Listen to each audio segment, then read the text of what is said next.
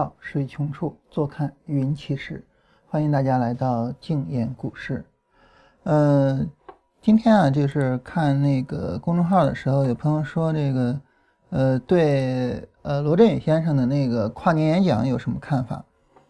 嗯，说实话，这个我我我我我没有去看啊，但是我看了演讲稿，就是没没有去看那个节目。呃，总体上来讲，我我没有太多的就是说想跟大家说的，因为我觉得他说的很清晰的那几种思路。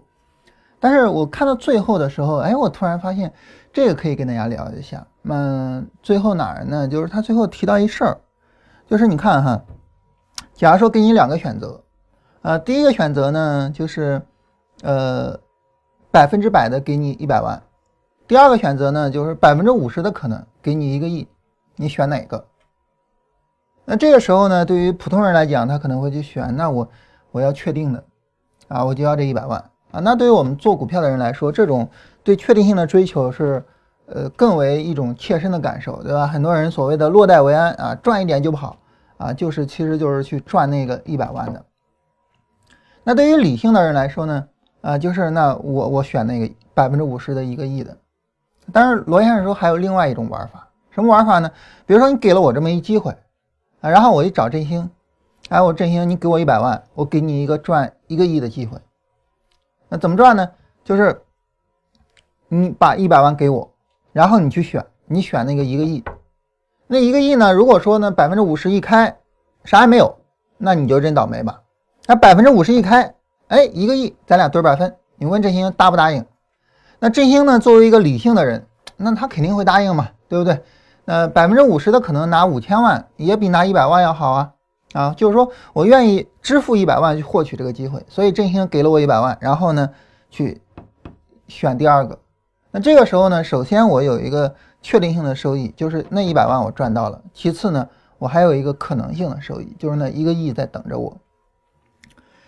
看完这个话之后啊，说实话，之前这个问题我我我我也没有想过有第三种玩法啊，就可见我也不是一个。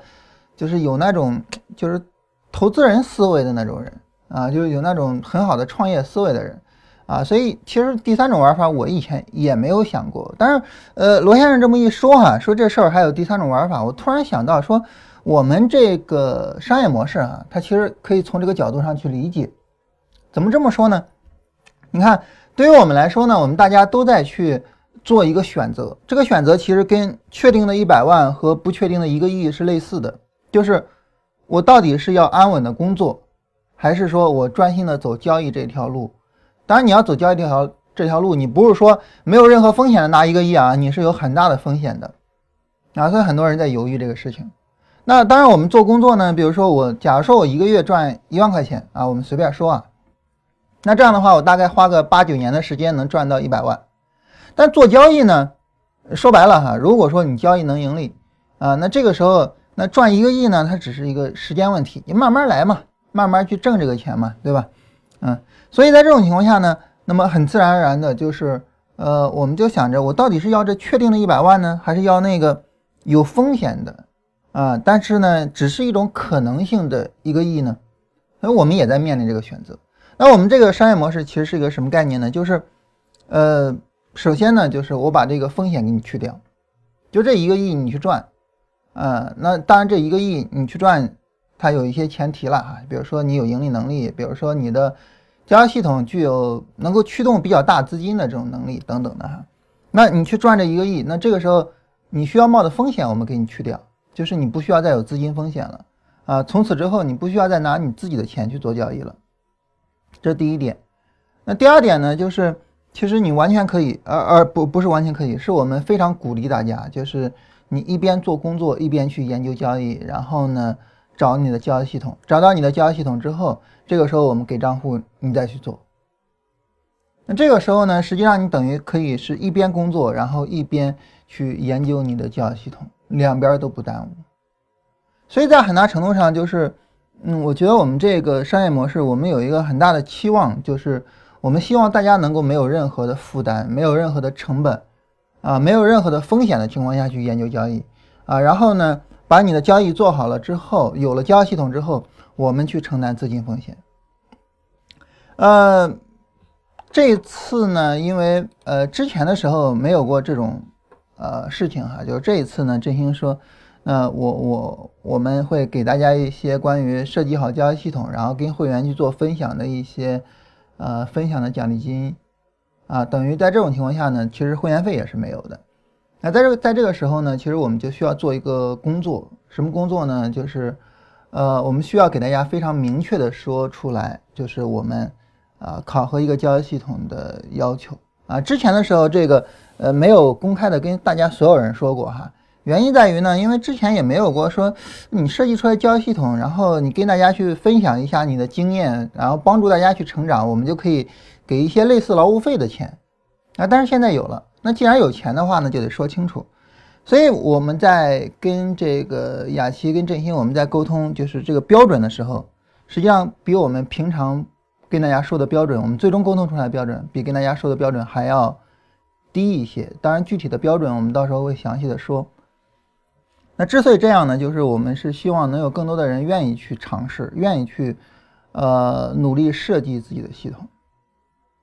那在这个时候，其实我们就是在努力的做很多事情，或者说我们努力的在做很多的付出啊，希望能够去刺激大家做交易系统，希望能够让大家呃走上一个。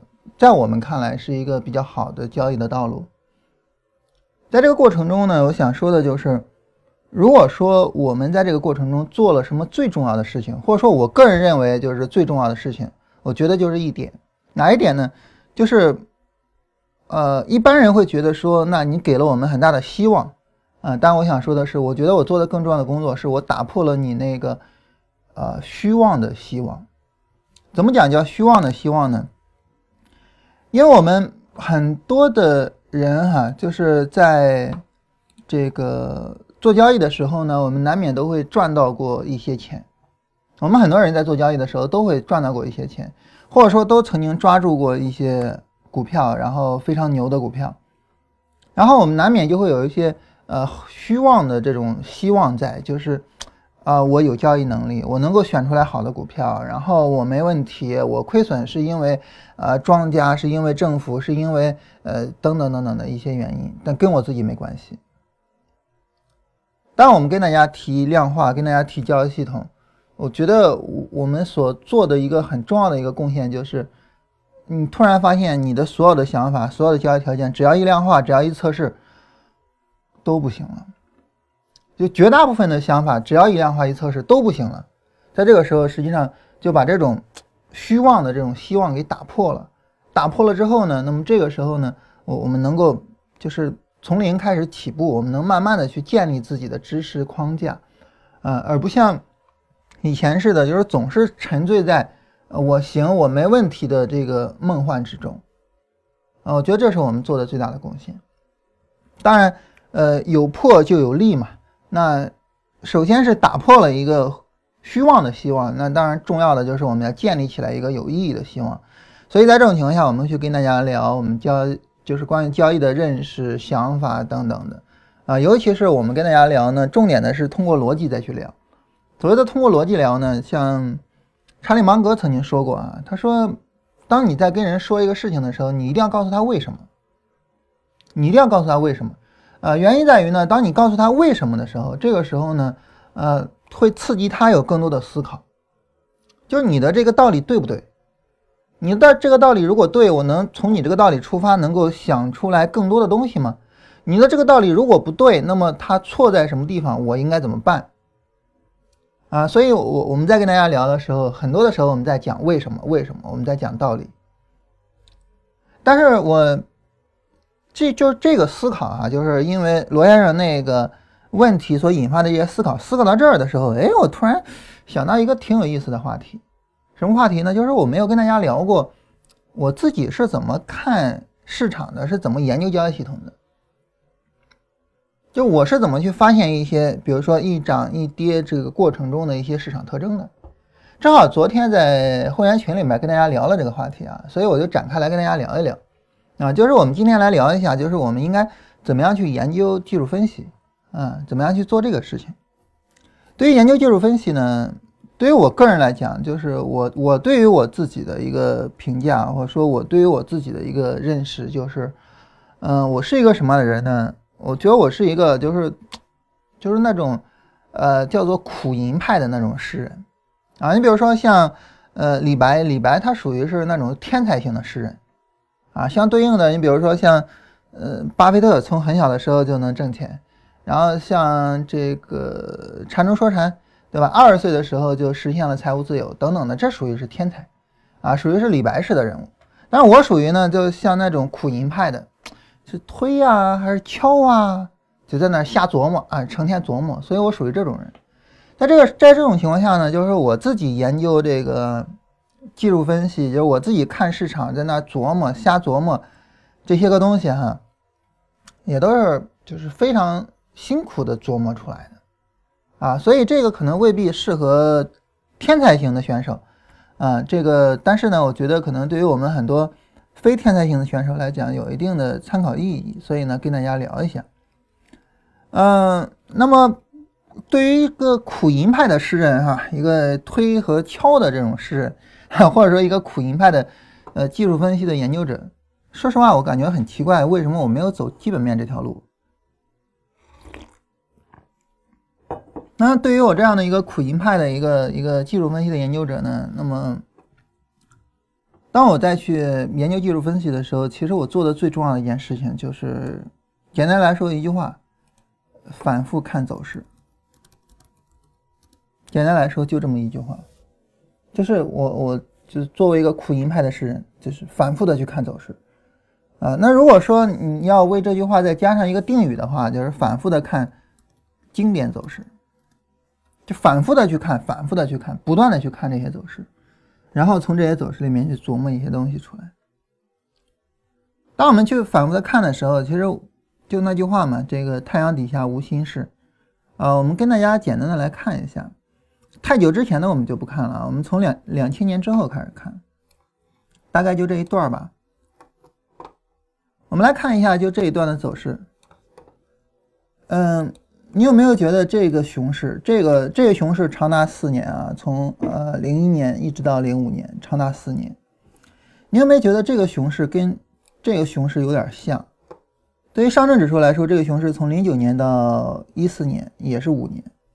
对于上证指数来说也是五年。你要是中小股票的话，你没有那么长。中小股票从这儿开始的，呃，然后到这儿就结束了，也就一年时间。你对于上证指数来说，它也是五年。你有没有觉得它俩挺像？时间上很像，啊，然后呃幅度上其实也都差不多。另外呢，中间还有就是大家都会有一些非常剧烈的反弹，但是这些反弹都夭折了，啊，像这种就非常剧烈的这种反弹，然后这些反弹就全部都夭折了。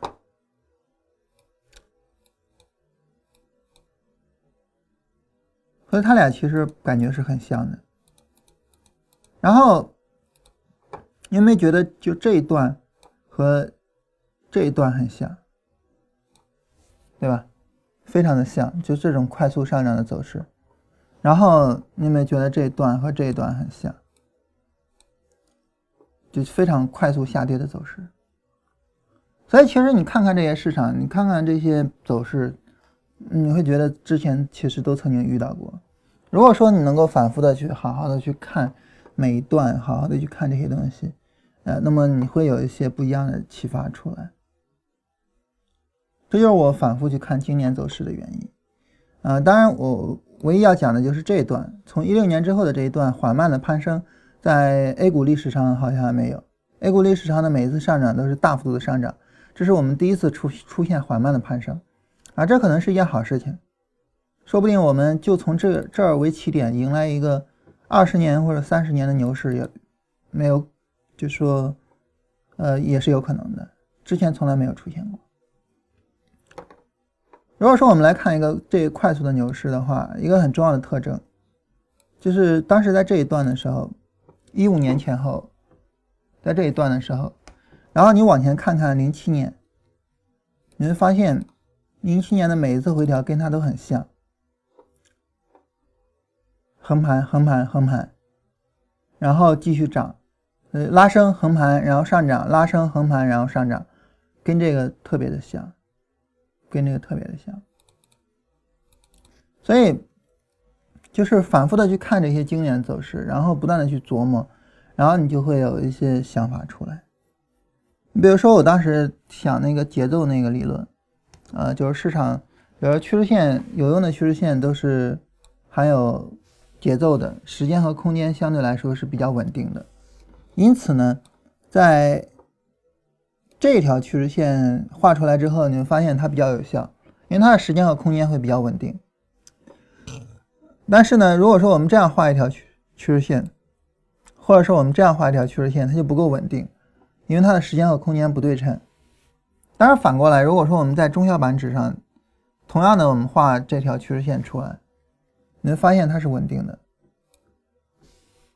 我们同样把这条趋势线画出来，它相对来说就是比较稳定的，意义也会比较大一点。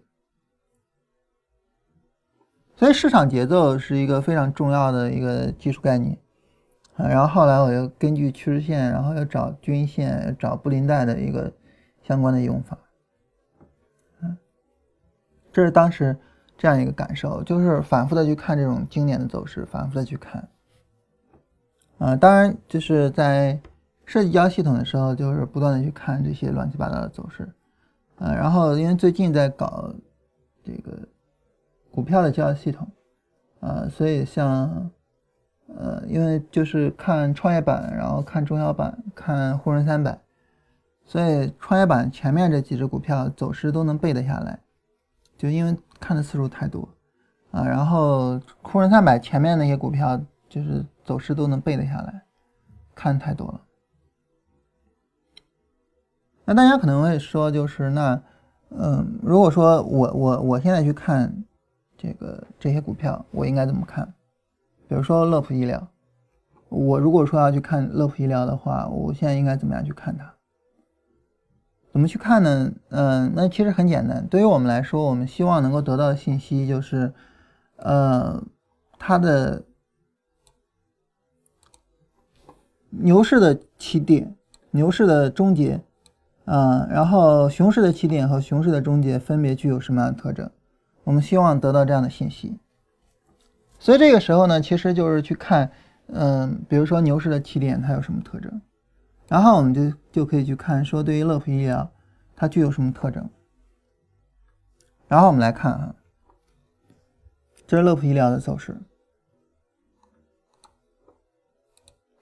所谓的牛市的起点当然不是三点四二这个点，而是这个点，根据我们的理论，它在这个点，嗯。因为这个点是一个波段上涨，然后波段回调不破前低的一个点，所以根据我们的理论来讲，就是乐普医疗的重要的这个点在这儿，而不是在三点四二。所以我们想知道的就是这个点具有什么特征。当我们想知道这个点具有什么特征的时候呢，我们往前推，我们就想知道这一波回调具有什么特征啊？当然它没有破三点四二这个低点，啊，它没有破三点四二这个低点，但是还有什么特征？然后从三点四二往上涨，这一波上涨有什么特征？它跟前面的，比如说像这样的上涨，还像这样的力度非常大的上涨有什么不同？我希望知道这一点。所以在这种情况下呢，那么我看盘呢就会反复的去看，反复的去对比这些走势，在整个下跌过程中所走出来的每一次波段的反弹，每一次的上涨，其实说白了，这些都有可能演化为一个。呃，上涨趋势，但是都没有实现。那么它跟后面这个有什么区别？然后这一次，啊这一次，然后这一次，当然最后这一次，然后去对比它们。当我们去对比的时候呢，我们会发现有一些特征出来。呃，比如说像呃这个、这个和这个都属于是时间很短，尽管空间比较大，但是时间很短。它没办法延续。对于一个趋势来说，什么叫趋势？如果说你没有办法延续，它叫趋势吗？没办法延续，它不叫趋势。所以这都没有形成趋势的可能。嗯，但是这个时候你就需要去对比，那这个和这个，它俩又有什么区别？那这个时间还可以，这个时间还可以，对吧？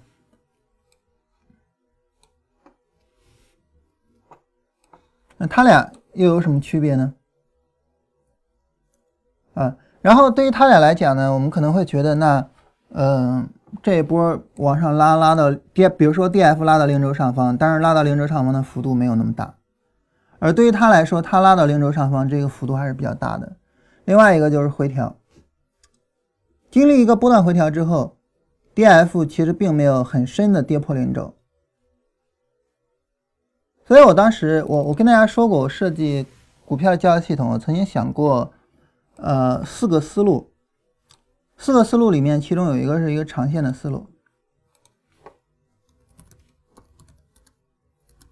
对于这个长线的思路，我当时就想说，那我能不能去，呃，包容一下我刚才所说的时间短，尽管幅度大，但是时间短和 D F 力度小，我能不能想一个条件去把它们两个都给包容了？然后我就发现，其实一个非常简单的条件可以把它们两个都包容，就是把你找到的所有的信息全部包容进去。什么条件呢？就是一个波段上涨，它必然会把 D F 给拉上零轴啊，否则它就不要波段上涨了，对吧？因为我们对波段上涨的定义就是 D F 上零轴。那么一个波段下跌呢，又会把它给拉下来，所以就是上来下来，上来下来。然后上来下来上来下来这样，所以我我后来给了一个条件，就是一个统一的条件：新的波段下跌不仅要求不破前低啊，当然这个前低是波段前低啊，我们就不就不再详细说了，大家应该挺熟了。不仅要求不破前低，而且 D F 下破零轴的幅度。不得超过零轴上方幅度的，比如说啊，二分之一啊。当然，这个具体的条件你可以根据自己的这个发现你去改。比如说，我搞了这么一个条件啊，然后这是我通过对它的观察，然后找到的一个条件，做长线的思路。那么对于一个做长线的这个思路呢，嗯，它的一个应用当然就是要熊市转牛市，所以它不是应用于牛市过程中，也不是用于震荡市，你必须有一个长期的一个下跌，然后我再去做这种转折啊，所以这才叫长线嘛？这才叫做主趋势嘛？这样的一个进场。好，在这个里面，在这个里面，我们发现我们怎么去研究技术分析呢？就是研究技术分析的方法，包括这么几个方面。首先，第一个就是反复看市场走势，总结特征。啊，就是你这个总结可以是瞎总结，就是你随便有什么想法都可以，无所谓，随便有什么想法都可以，你就随便总结，瞎总结就行，啊，乱七八糟总结就行，怎么都行。然后这是第一个。第二，呃，我们会总结一堆特征，但是呢，呃，尽量把它们简化。啊，你比如说，我在这总结特征，说如果说一个波段上涨时间比较短，这时候呢，它可能很难带来一个呃波段回调不破前低，然后牛市展开。然后呢，D F 的力度很小，哎，说白了就是速度小嘛，速度慢嘛，对吧？其实还是要求那个趋势力度，就趋势力度小嘛，速度慢嘛，嗯，那这个时候呢，其实它也够呛。也就是说，我我们希望说能够带来牛市的，它可能是一个时间长、幅度大的一个速度快的一个上涨，就是趋势力度明显的比前面都要大的一个上涨。那这个时候呢，我怎么给一个统一的条件呢？那就给了这么一个统一的条件啊！注意啊，这儿说的是波段下跌，一定是波段下跌，D F 不得破什么什么。为什么特别强调呢？因为 D F 破零轴这种方法，它用于波段下跌的筛选，而不用于短线下跌的筛选，这个一定要特别注意啊！然后。这是第二点，就是我们会总结一堆特征，然后尽量把它们简化一下，简当然简化成一个特征是最好的。啊。当然，如果说你没办法简化成一个特征，那就简化成多个特征，但是不要一堆，不要一堆，啊，简化成多个就可以了，啊，当然一个是最好的。然后第三，明确它的应用范围。所谓的应用范围，就像我刚才说，长线对于一个长线的思路来讲，它的应用范围是什么呢？它应用范围就是有一个连续下跌之后，它不用于牛市中，也不应用于震荡市里面，它应用于一个长期的熊市之后。所以明确它的熊市范围，呃，应用范围，然后复盘，这第三点。在这儿，大家可能会讲说，那。嗯，我总结方法的过程就是在复盘啊，我就是在看市场走势，然后去总结方法呀。那为什么总结出来方法之后还要去复盘呢？它俩有什么区别呢？啊，当然有什么区别和联系呢？所以这是我们呃下面一个要说的问题。嗯，在这儿我想顺带着跟大家说一下，就是呃数学知识的一个重要性。然后呃。前不是前了，去年前年的时候，啊，就是一七年一六年的时候，那个时候邵博老找我跟我讲，啊，说，呃，这个就是，呃，说现在在补那个高等数学，我当时就很奇怪，我说你现在在补高等数学是不是有点晚？他说这个不在于早晚啊，而在于说你去不去学。哇，我当时非常汗颜哈，我觉得这个态度才是对的，所以我很建议大家去补一下数学以及数学相关的知识，呃，尤其是概率论和数理统计方面的知识。嗯，查理芒格呢，他特别推荐一种东西，叫做就是普世智慧，啊，特别推荐这么一套东西，然后。嗯，他说普世智慧就好比是什么概念呢？就好比是胡萝卜，就我们每个人都可以吃，对每个人都有意义啊。但是具体的一些方法，比如说怎么选股票，那这个好比就是甜点，那这个对可能就不会对每个人都有意义。那振兴现在在减肥，那我就不不吃甜点，我不爱吃甜点。所以查理芒格他说，那我们应该去研究普世智慧。普世智慧呢，当然就有很多，就很多的。学科里面的一些基础知识都是具有普世智慧价值的。那他所推荐的第一类的普世智慧就是数学知识。啊，数学知识，比如说像复利，像复利。那当然大家知道，我一会儿要应用数学知识啊。比如像复利，复利这是一个数学知识，然后这个数学知识它其实能够应用在我们生活中的很多个方面。啊，它在很多个方面上对我们都有启发的意义。我跟大家简单的举一下例子，就是。呃，复利呢？他说，呃，就是当我们按照某一个比例去不断的增长的时候，无论什么东西啊，当我们按照一个东西比例不断的去增长的时候，那么它增长的速度和规模会越来越快。嗯，当然最典型的复利就是查理芒格和巴菲特两个人创造出来的伯克希尔的投资成绩，对吧？那是一个非常典型的复利。啊，然后巴菲特说，呃，那做投资就好比是滚雪球，然后，呃。你雪球会越滚越大，实际上就是复利的作用在越来越发挥。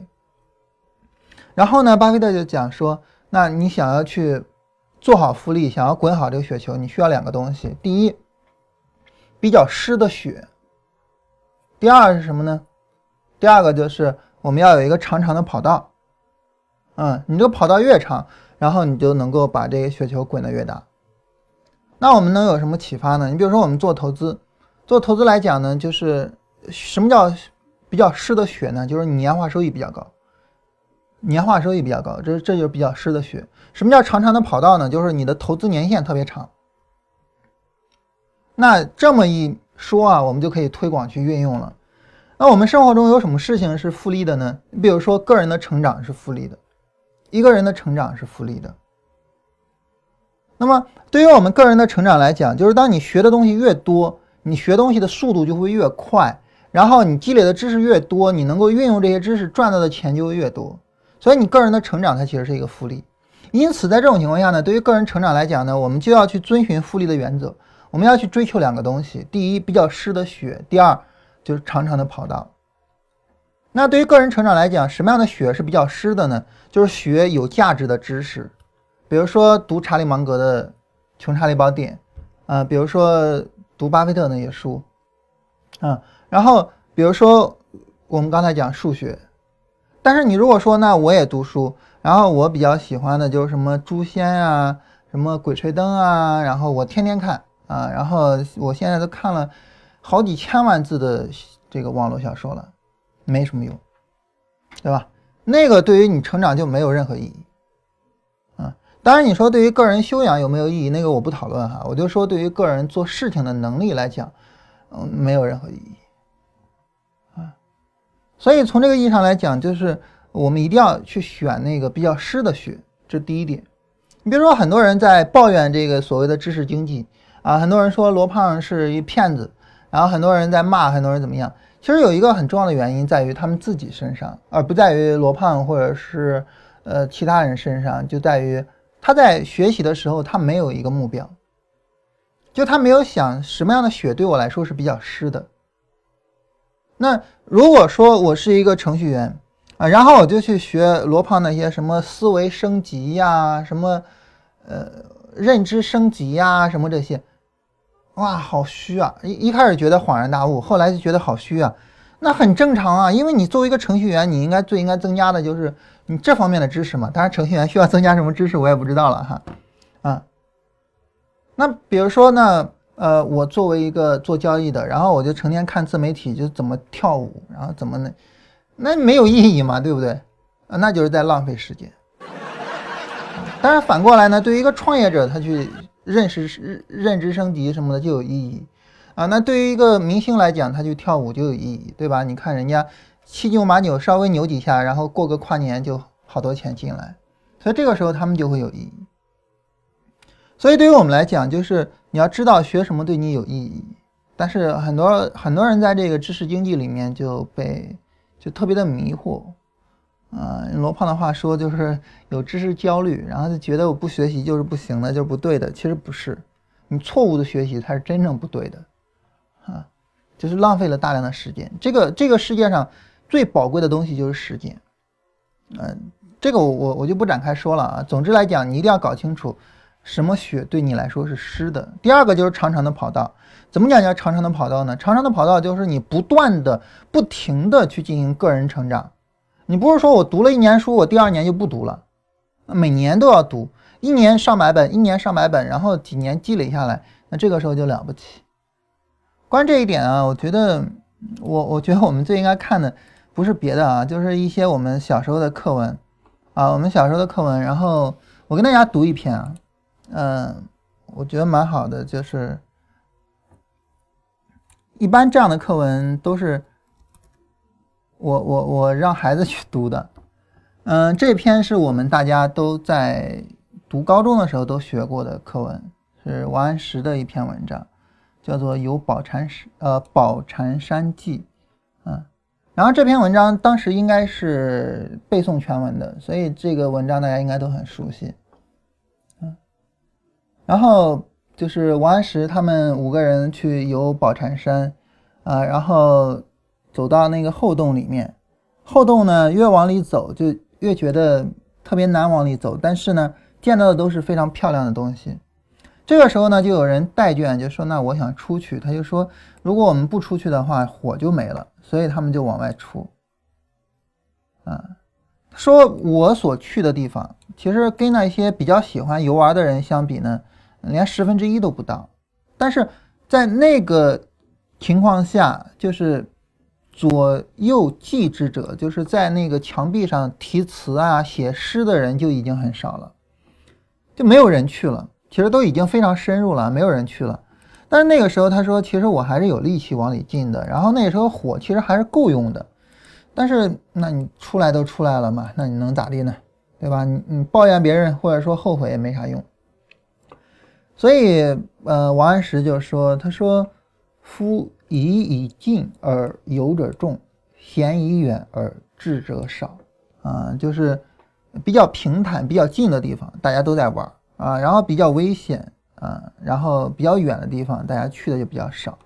但是呢，视之其为鬼怪，非常之观，常在于险远，而人之所罕至也。啊，故非有志者不能至也。啊，就那些特别好玩的地方，实际上就在去的人少的地方，但是没有人去啊。如果说你没有一个坚定的志向，你是没办法到的。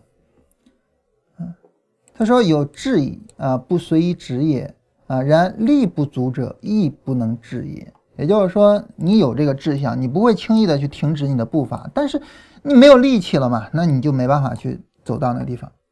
那如果说有志于力呢？啊，但是。幽暗昏惑而无物以象之，亦不能治也。也就是说，你有你的志向，你有力气，你能走到那个地方，但是呢，你没有外物去帮助你。比如说，你没有那个火把了，啊，没有火了，那你也没办法到，啊，所以，嗯，想要去这样的地方，我们一方面呢就需要说，呃，我有志向；一方面需要我有力气；另外一方面，我有人可以去帮我，有东西可以去帮我。然后我就能够去做到，嗯，而对于我们来讲，那外物的帮助其实是可遇而不可求的。我唯一能够确保的就是我自自己的智和我自己的力。所以这个时候，我想要去做一个事情的时候呢，我一定要去尽无志啊，然后就尽可能的去追求它。这个时候呢，即便是没有外物的帮助，然后。尽无志而不能治也，那也可以无悔矣。啊，就是我在我我记得应该是高中的时候，咱们课文里面的啊，然后背诵全文，我觉得了不起这篇文章啊，然后非常喜欢。嗯，之前有跟大家说过吗？我忘了啊。就像这样的，对于我们来说，就是一个比较基本的启发，就是我们。呃，在人生成长上的滚雪球到底应该怎么样去做啊？那当然还有其他的，比如说公司的发展，那很多时候也呈现为一种复利等等的啊。所以对于我们来说呢，就是这些呃数学工具，其实我们都可以应用到我们的生活工作上，对我们来说启发都会非常大。那我们今天要聊的一个数学工具是什么呢？我们今天要聊的一个数学工具是来自于基本的概率论，就是我们在高中时候就学到的，嗯，叫做。充分关系、必要关系和充分必要关系，啊，然后这三个分别是一个什么概念？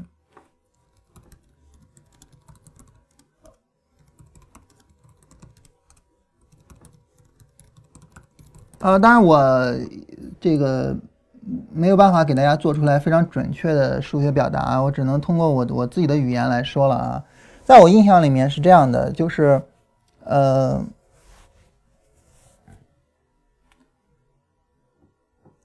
A 能带来 B，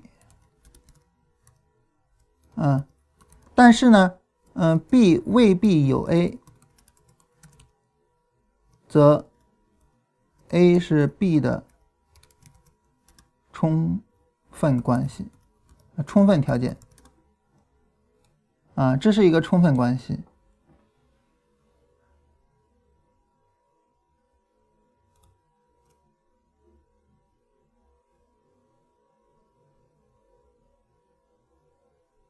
然后呢，呃，B 一定有 A，但是呢，有 A 未必有 B，则 A 是 B 的必要条件。然后最后充分必要条件就是 A 必然有 B，啊，然后 B 必然带来 A，啊，然后。他们两个是充分条件，呃，充分必要条件。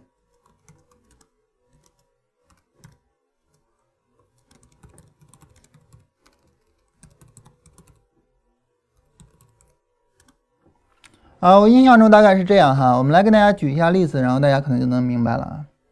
嗯，第一个是充分条件，A 能够带来 B，但是呢，有 B 未必有 A，啊。嗯，我想想啊，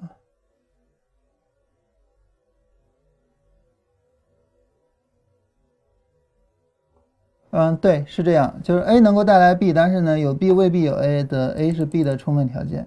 呃，然后呢，B 一定有 A 啊，但是呢，有 A 未必有 B，那么 A 就是 B 的必要条件。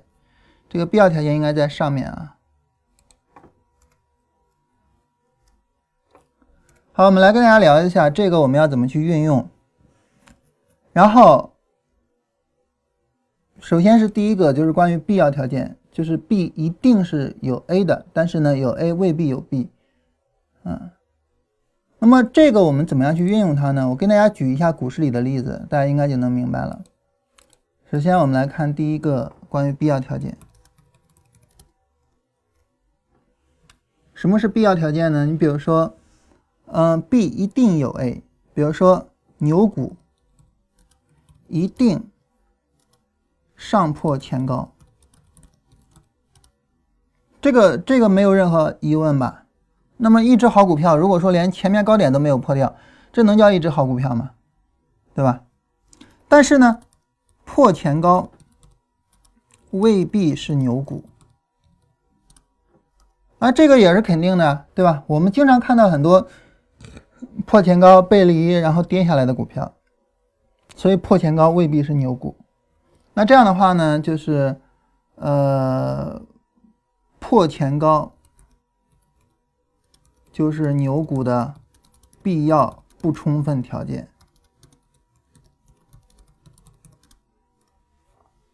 啊，就是牛股一定上破前高，但是呢，破前高未必是牛股，所以破前高就是牛股的。必要，但是呢不充分条件，这就是所谓的必要条件。那你说充分条件是什么呢？因为市场是一个很不稳定的市场啊，嗯，所以这个时候呢，我我们说充分条件，这个其实不是太好讲，就是你说哪个条件是必然带来牛股的呢？这个其实不好讲啊。我们就这么说吧哈，充分条件，理论上来讲啊，理论上来讲，一只股票的。长期的给股东的收益一定是它的长期的经营收益，啊，所以呢，呃，那么我们可以这么讲，就是 ROE，ROE 就是净资产收益率。换句话讲，就是公司拿着我们给公司的钱，拿着股权，啊，然后能赚多少钱，这叫 ROE，ROE 高，啊，或者说 ROE 持续。高啊，那么一定带来牛股啊。那为什么这个是一定的呢？理论上来讲，这个应该是一定的啊，就持续高。你比如说，长达十年、二十年都高，它不是牛股都怪了。ROE 如果说长达十年、二十年都是高的，绝对是牛股，不是牛股都怪了啊。因为我刚才说了，ROE 就是这家企业拿着我们的钱，拿着股东的钱。去做经营、去赚钱的能力，那他 ROE 高，就是说他拿着股东的钱去做经营、去赚钱的这个能力比较高嘛，啊，所以 ROE 高一定会带来牛股，但是呢，牛股未必收益好，对吧？我们知道有很多那种垃圾股，然后被爆炒啊，所以呢，那么 ROE 持续高。啊，是牛股的必要不充分条件，呃，充分不必要条件。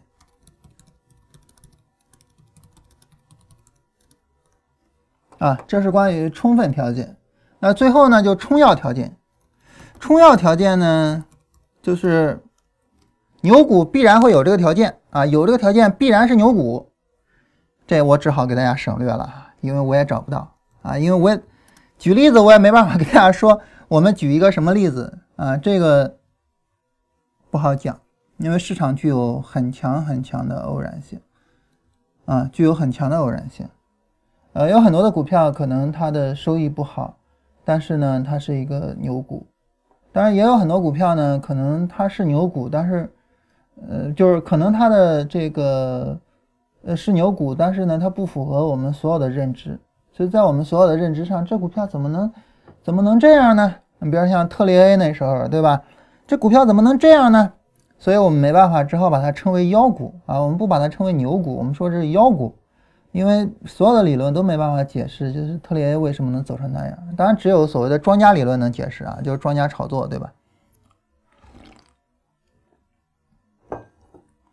所以充要条件这个，我我我我就没办法给大家列了。但是我们通过这个，我们能大概知道，就什么叫必要条件，什么叫充分条件，什么叫充要条件就可以了啊。我们能知道这三个条件分别是什么意思就可以了。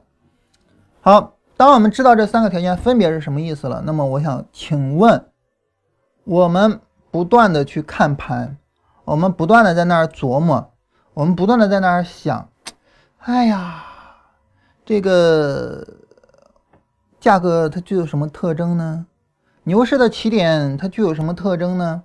啊，然后比如说 D F 上零轴上零轴之后拉升比较大，然后呢 D F 又下零轴，然后 D F 下了零轴之后，这个时候，呃，这个时候呢，这个就是它又下零轴，然后下零轴之后呢，呃，这个时候 D F 下零轴的幅度没有 D F 在零轴上方的幅度的二分之一要大。啊，然后啊，这个时候它就有可能是牛市。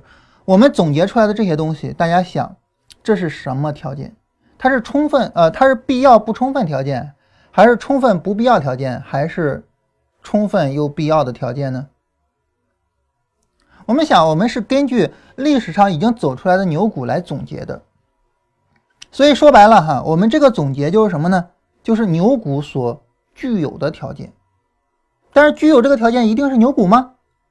我不知道，我还不知道，所以这就是什么条件呢？这是第一类，叫必要但是不充分的条件。所以我们在这儿说啊，就是对于我们来讲啊，我们通过观测，啊，我们通过观察得出的市场结论是什么条件？是必要不充分条件。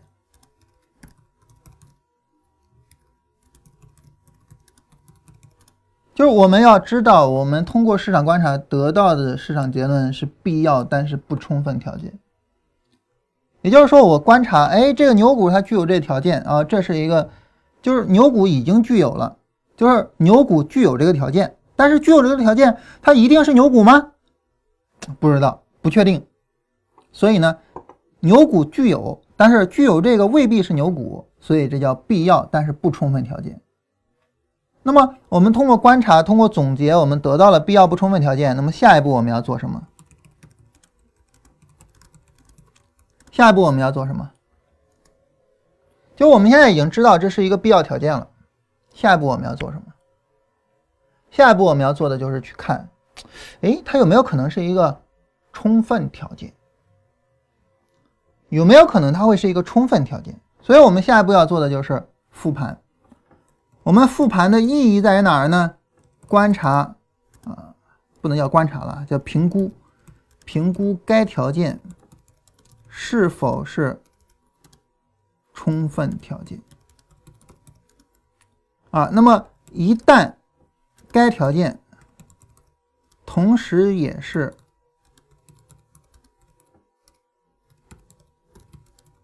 充分条件，那这个时候我们就厉害了。啊，那么就意味着它是充要条件。那对于一个呃交易里边来讲啊，如果说我们一旦找到一个牛股的充要条件，那你说还有什么事情比这个更有意义、更有价值呢？啊，所以，所以对于我们做交易呢，呃，不是对于我们做交易的研究来讲呢，就这么几个步骤，就首先我们去观察。啊，观察呢，我们去观察找一些市场结论，然后我们简化这些市场结论，简化了之后，我们去复盘，复盘来看看我们观察得到的这个必要条件，它是不是充？呃，我我们观察得到一些必要条件，然后我们再去复盘看这个必要不充分的条件是不是同同时是充分条件。如果一个必要不充分条件同时又是充分条件，就意味着它是充要条件，那这个时候就了不起。所以呢，就是当我们得到了这个信息，我们当然我们这是根据乐普医疗这一个股票的走势啊，我们得到了这个信息啊，就在这一段上涨里面，在这一段上涨里面，然后呢，呃，乐皮聊的走势来讲呢，就是它走出来了，D F 上零轴，然后上零轴上的比较多，然后波段回调 D F 下零轴，然后下零轴下的比较少啊，然后后面市场展开了牛市啊，所以呢，啊这个时候我就开始去琢磨，哎，我能不能，然后我们就开始去复盘了，然后我们就开始去复盘，来看看它是不是冲要条件。当然，我在这里特别强调一下，这这是必须要跟大家特别强调的啊，特别强调，因为，嗯，市场的不确定性，这里所有的啊必要、充分，然后冲要。等词汇均指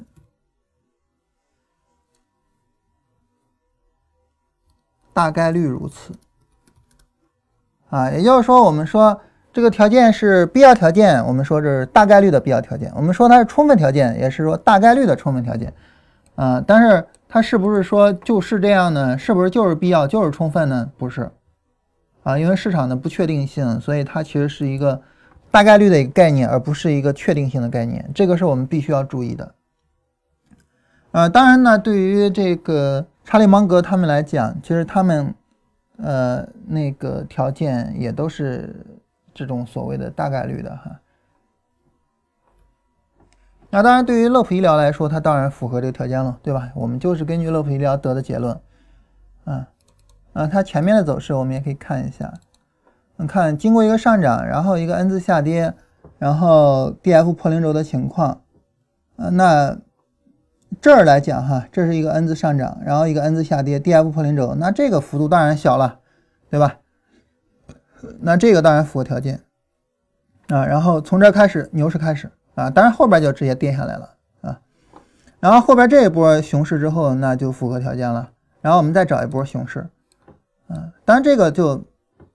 谈不上是，呃，一个一个展开的熊市了哈，这已经是一个震荡市了，啊，我们可以再往下看，啊，其他的这些个股票，啊，我们首先，因为这就是应用于大趋势的啊，我们首先找一个大的下跌，一个大的下跌市，啊，然后我们根据这个大的下跌市去进行判断，啊，比如这是有一个大的下跌市的，啊，然后在前面呢，很明显都不符合条件，对吧？然后一个 N 字下跌，那的 D F 跌得远了，但是到哪儿呢？到这儿，到这儿，D F 拉升零点八五，一个 N 字下跌零点二，符合条件啊。哪怕是到这儿的时候呢，也是零点三三，所以我们在这儿判断南风股份牛市开始啊。然后南风股份现在就是一个长期的熊市了，那这个长期的熊市什么时候下跌结束呢？我就可以等这个条件，当然它现在不符合，啊，继续探路者啊，探路者现在也是熊市啊，我们也可以等这个条件。探路者它前面就没怎么有过牛市哈，啊，不是前面就没怎么有过熊市啊，这这股票上市之后就很牛啊，然后一直是很牛的，所以这个用不上，哎，有点用不上啊，因为它就一直是一直是牛市啊，它就从来没怎么熊市过，有点用不上。莱美药业啊，我们看有没有熊市过呢？这这这这这都不怎么算熊市过哈。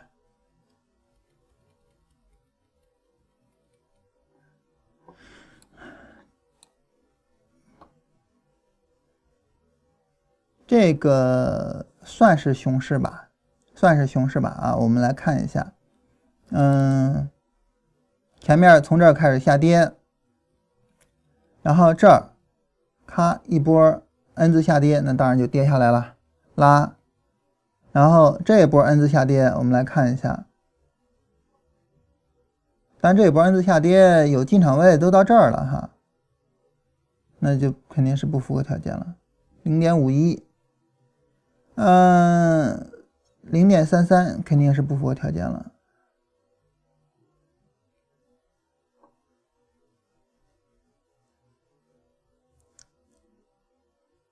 这个倒有意思啊，这是一个非常大的一个波段背离，然后拉升这儿有一个 N 字下跌，很清晰的 N 字下跌，但是它是一个小波段啊。然后正儿八经跌破零轴的 N 字下跌，就在这附近。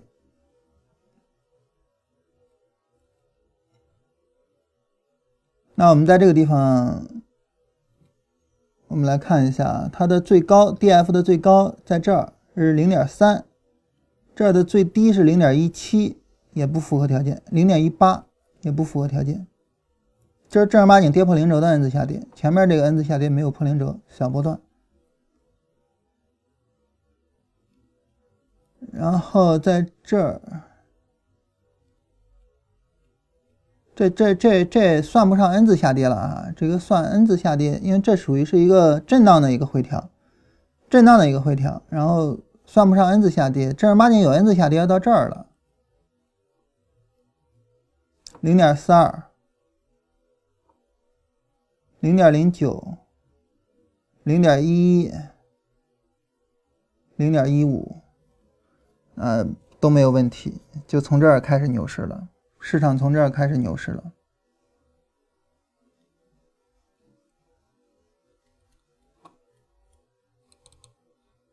但是我跟大家说这个基础条件，我只是纯粹拿来举例子的哈，我只是跟大家举例子的，只是说，就是我们可以去拿着这个条件去看，嗯，市场是不是在这种情况下展开牛市。我只是举例子的哈，这个我跟大家重点聊的并不是这个技术方法啊，今天咱们重点聊的是怎么研究技术分析的这个过程啊，实际上到这儿就可以结束了哈，就是跟跟大家稍微演示一下做复盘这个，我们这个话题到这儿其实就是可以结束了。呃，我们重点要跟大家聊的其实并不是，呃，并不是说就是我今天给你们讲的技术条件啊，然后市场什么时候开始牛市呢？然后就这么开始牛市，不是，就是说我们做技术分析，然后重点的这个过程，啊，当然我最后总结一下，就是害怕大家跑偏了啊，因为很多时候我们看到一个新奇的技术方法，以前没有接触到过，我们就觉得很新鲜啊，然后呢，我就去盯着这个新奇的技术方法去了，嗯，然后重点的第一就是经典的走势，反复的去看，尤其是大盘。呃，你说你做股票的人，呃，做技术分析的啊，咱咱你你要说你做价值投资的做股票，那就不讲，咱就说做技术分析，就你做技术分析的做股票的人，大盘你没看个上万遍，啊，那怎么可能呢？对吧？你一天也得看几遍啊？你一天看几遍？你一年都看个这个这个上千遍啊？那十年怎么也得看个上万遍了，所以你怎么也得看很多很多很多遍大盘。这第一个，啊，然后呢，经典的走势，然后，呃，股票的一段一段的这些走势，那那是一定要反复看很多很多很多遍的，这个是毫无疑问的。第二呢，就是我们在看很多遍的过程中，我们去总结一些市场特征。当然，我们总结的市场特征可能是一堆啊，就是一二三四五六七八。但是这一堆市场特征，我们要给它最终凝练一下，凝练成一个啊，或者两个，或者怎么样，但不能再多了啊，你再多了没有意义了。就你堆一堆条件看不过来没意义，最好能凝凝练成只有一个，那就牛了啊，那就有意义了啊。这是第二个。那这个时候你要知道，你凝练出来的条件是你看过去的走势得出来的，这个叫必要条件。啊，过去的走势它上涨，然后它带来的这些特征，这是必要条件。但它是不是同时是充分条件呢？我不知道，所以我要去复盘看。所以第三步就是我去复盘看这些。条件它是不是同时是充分条件？如果说它又是充分条件，那这个时候呢，这个方法我们就可以用了啊。当然，在这儿我们要说的就是必要条件、充分条件这些词汇，我们都是运用它叫大概率的一个概念。它大概率的是一个必要条件，大概率的是一个充分条件啊，不存在说它就是一个充分条件啊，这就是牛股，不存在啊，这不存在啊，因为因为市场它就是有一定的偶然性的啊，好。那这就是我们去研究技术分析的这个三个过程。你通过这三个过程，你就能够不断的去积累自己的技术分析的相关的认知，然后你把你积累起来的这些认知，咔咔咔的往里一总结，然后你就能够得到很多有意义的东西出来。啊，这是我们要跟大家今天要聊的这个主题啊，就是，呃，也是巧了哈，就是今天有位朋友问啊，说这个，呃，对对对，这个罗胖跨年演讲有什么分析和理解？哎，我突然想起来，说最后那一段，我觉得就是启发了我的思考，所以跟大家聊一下啊。然后大家现在有什么问题，我们可以沟通一下。嗯，然后成就愚公在这儿分享了他的操作的情况啊，他说他在十二月份做了七次。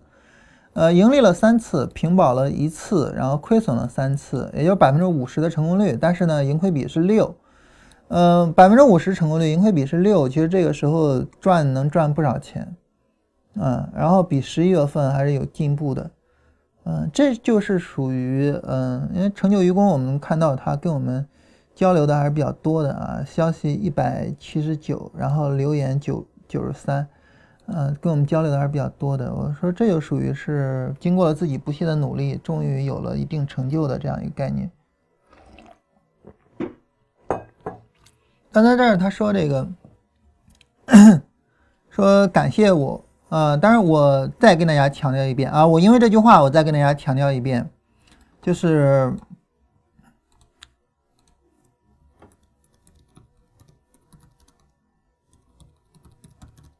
这个我们曾经花过一天的时间跟大家聊过，所以我就不再多重复了。大家有兴趣可以再回头听，叫“人能弘道，非道弘人”。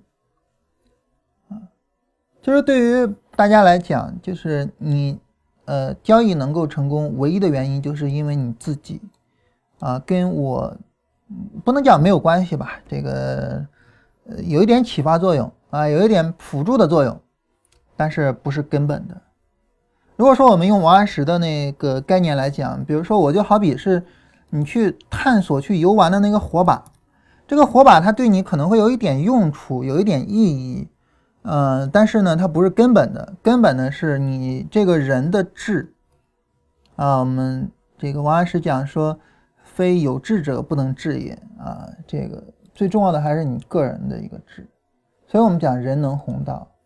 但是对于如果说你比如说我听节目，我就是为了听你讲，哎，你对市场的看法，你对个股的看法，你对什么看法？然后我就等着你推股票，或者说我就等着你提供一个成熟的、完整的交易系统。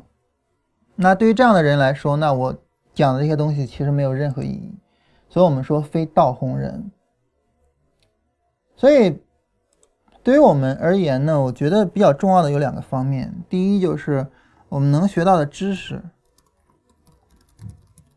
嗯，但是这个只是一个比较基本的方面，或者说只是火把这个概念，但最重要的还是我们自己的改变，就我们这个人的变化。当我们能为能够成为一个能够弘道的人的时候，那么这个时候，其实你学是学我的理论，还是学禅师的理论，还是学巴菲特的理论，其实没有任何区别，你一定能赚钱。你比如像成就愚公，他。学我们的理论，然后看我们的节目，他能赚钱。他学禅师的理论，他一定能赚钱。他学巴菲特，百分之百的能赚钱。为什么我说就是我我有点奇怪，说我自己为什么没有走基本面的道路？我我我自己也不知道，可能是因为你一开始做股票，就是那时候老盯着股票看，也不知道看啥，就看价格走势啊。当然我也不知道，但是我在想，如果说我要走巴菲特的道路呢？我我我一定也能够走得很好，而且我觉得会比现在走得好，因为巴菲特的道路的资金容量是无限的。当然，我现在搞交易系统资金容量太小了，所以我们现在也在力求改变。呃，我我我今年也许了一个小目标，然后我希望说我今年能够在交易上有点起色。我们已经两年多的时间没有去把精力放到交易上，我希望明年能够好好去思考一下交易相关的问题。就是希望能够解决一下资金容量的问题。总之呢，就是对于我，对于成就愚公，对于我们很多人，嗯，然后你有这个智，然后你有这个力，然后你有呃愿意去付出的这样一个态度，那其实你无论是学谁的道，你都可以去弘道，啊，但是对于就是想听老师推股票，或者就是想。要一个成熟的交易系统，或者就是等着救世主的人，那么对这种人来说，什么道都没有办法帮助你啊！所以我再重复一遍的就是，嗯，对于我来讲，我希望我能够对大家起到一点作用。但是如果说你能成功，其实最重要的不在我这儿，最重要在你自己那儿。我只是起到了一个微乎其微的作用，就跟那一个火把一样。其实没有我也一样，没有我你也能行。我们一定要认识到这一点。当我们认识到这一点的时候，我们可能会更愿意去自己走好自己的道路。但是当我们没有认识到这一点，我我我我我们就会不断的去寻找，呃，然后新的叫所谓的高手，所谓的老师。啊，然后我看徐老师节目啊，看这么长时间也没挣钱，算了，就不看他的了。然后换一个刘老师去看，我换一个张老师去看，我换一个李老师去看，没有用，你换再多人都没有用，啊，除非是你自己发生变化，其他的没有什么用处。嗯，大家如果说没有什么问题的话，我说一个简单的事情啊，这个简单的事情就是大家应该每个人都能做出来的判断。我们前面跟大家提到过，就是。嗯，创业板这波行不行？因为我们前面根据这个拉升来判断创业板比较强的。我说创业板能不能行，究竟能不能行，后面还是要看这波下跌和再往后的情况。但就目前来讲，那当然就其实所有人都能看到创业板确实是走的很不理想的。这一波还是大盘股比较强。如果说真的大盘股就这么持续的牛下去的话，就是叫所谓的白马股，所谓的白马股就这么持续的牛下去的话。啊，我们是不是真的能够迎来一个二三十年的牛市呢？就这种慢慢慢慢的往上涨，然后就不存在说垃圾股满天飞的情况，就是一些牛股，然后慢慢的往上涨，就是一些业绩好的股票慢慢的往上涨，啊，未来简直不可想象。嗯，很多人讲说价值投资在中国有用吗？当然，我刚才提到就是如果说我走巴菲特的道路，我觉得我会走得更好。呃，成就愚公如果说能走巴菲特的道路，我觉得也会走得更好。原因在于，我觉得价值投资在任何地方都是有用的。我们看到的那些好股票，那些像贵州茅台一样的好股票，都是最有价值的一些价值股。嗯，大家看看有没有什么问题啊？没有什么问题，我们今天就到这儿。然后那个我。明天我们正常做直播啊，然后周四跟周五做不了直播了。好，看看大家有没有什么别的问题啊？没有别的问题，我们今天就到这个地方。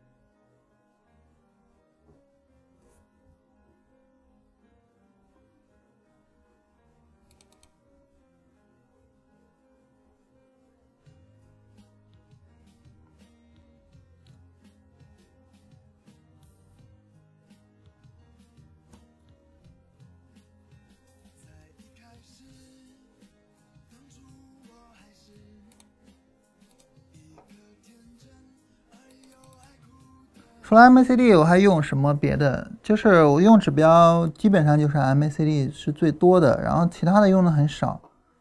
嗯，这个是个人习惯问题。我觉得这个，而而且我自己在一三年之前我是不用 MACD 的，一三年之前我就用均线啊，或者是高低点啊，或者什么的。然后一三年我才开始接触的 MACD，然后很快就是。呃，大家能看到一五年我们做节目的时候，我对 MCD 的认知就已经比较完整了。嗯，所以其实就是当你对整个的，就是市场理论建立起来之后，嗯，然后用什么指标其实区别是不大的。嗯，指标是用来描述你的市场理论的。如果说你的市场理论不完整，或者市场理论有明显的缺陷，这个时候指标你是没办法用好的。但是反过来，如果说你的市场理论是比较完整、比较好的，那这个时候指标其实你用哪个区别并不大。我我个人看法是这样的。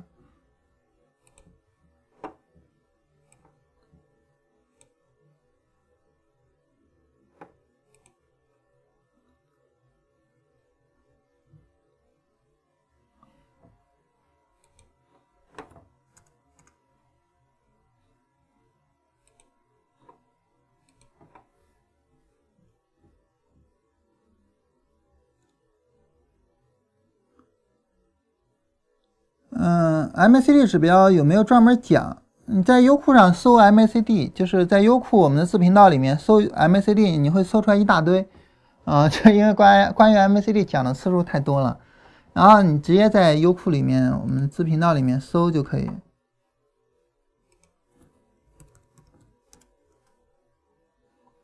然后在优酷里面找我们的那个自媒体啊，我们的自频道。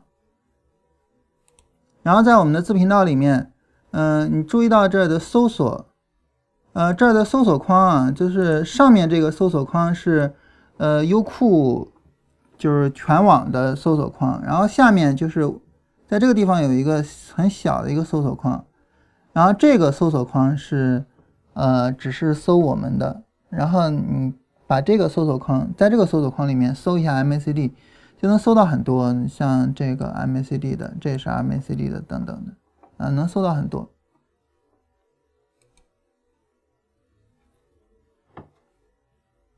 好，那我们今天就到这儿吧，然后明天，呃，明天回答一下大家问题吧，就大家关于技术上各个方面有什么问题，可以提前给我发一下，然后明天我跟大家整理着回答一下大家的问题。我们今天到这儿吧。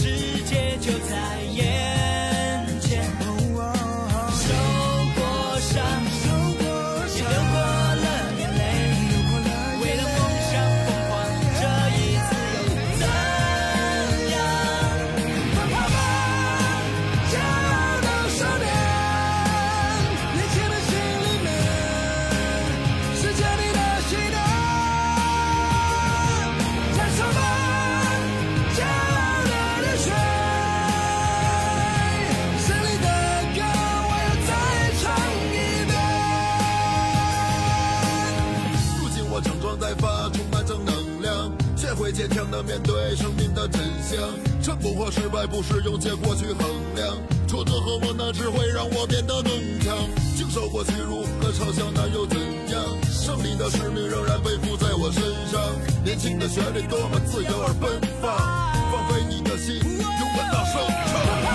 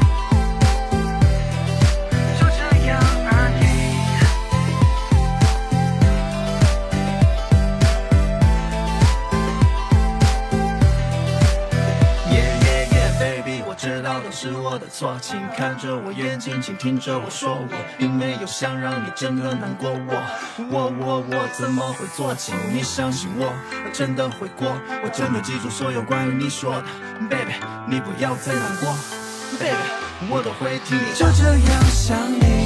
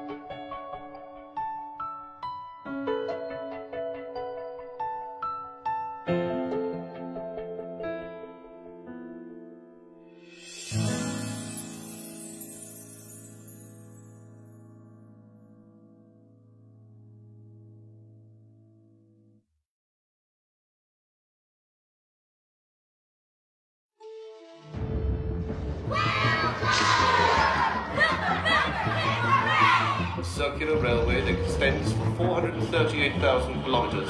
It completes one circle every year. Passengers, as in the beginning, I belong to the front. You belong to the tail. Keep your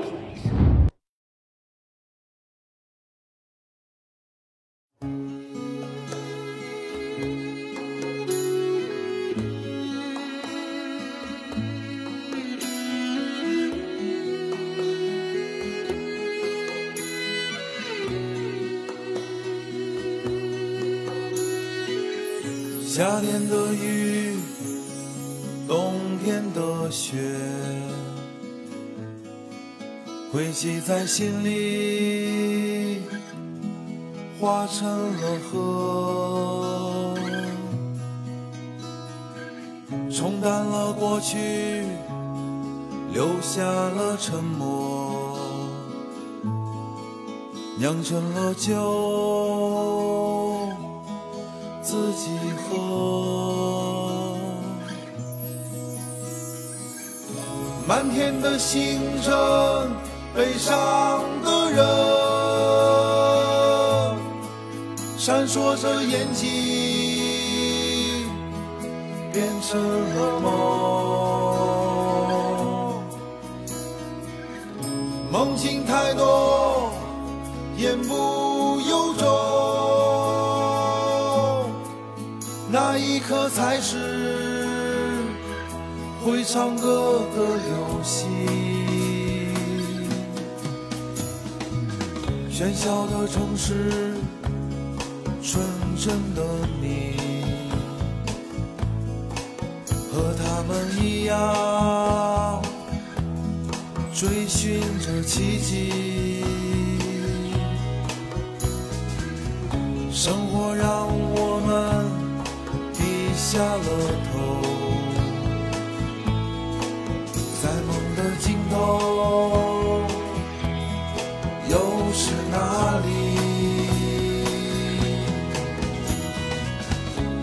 为的生命是生的奇迹。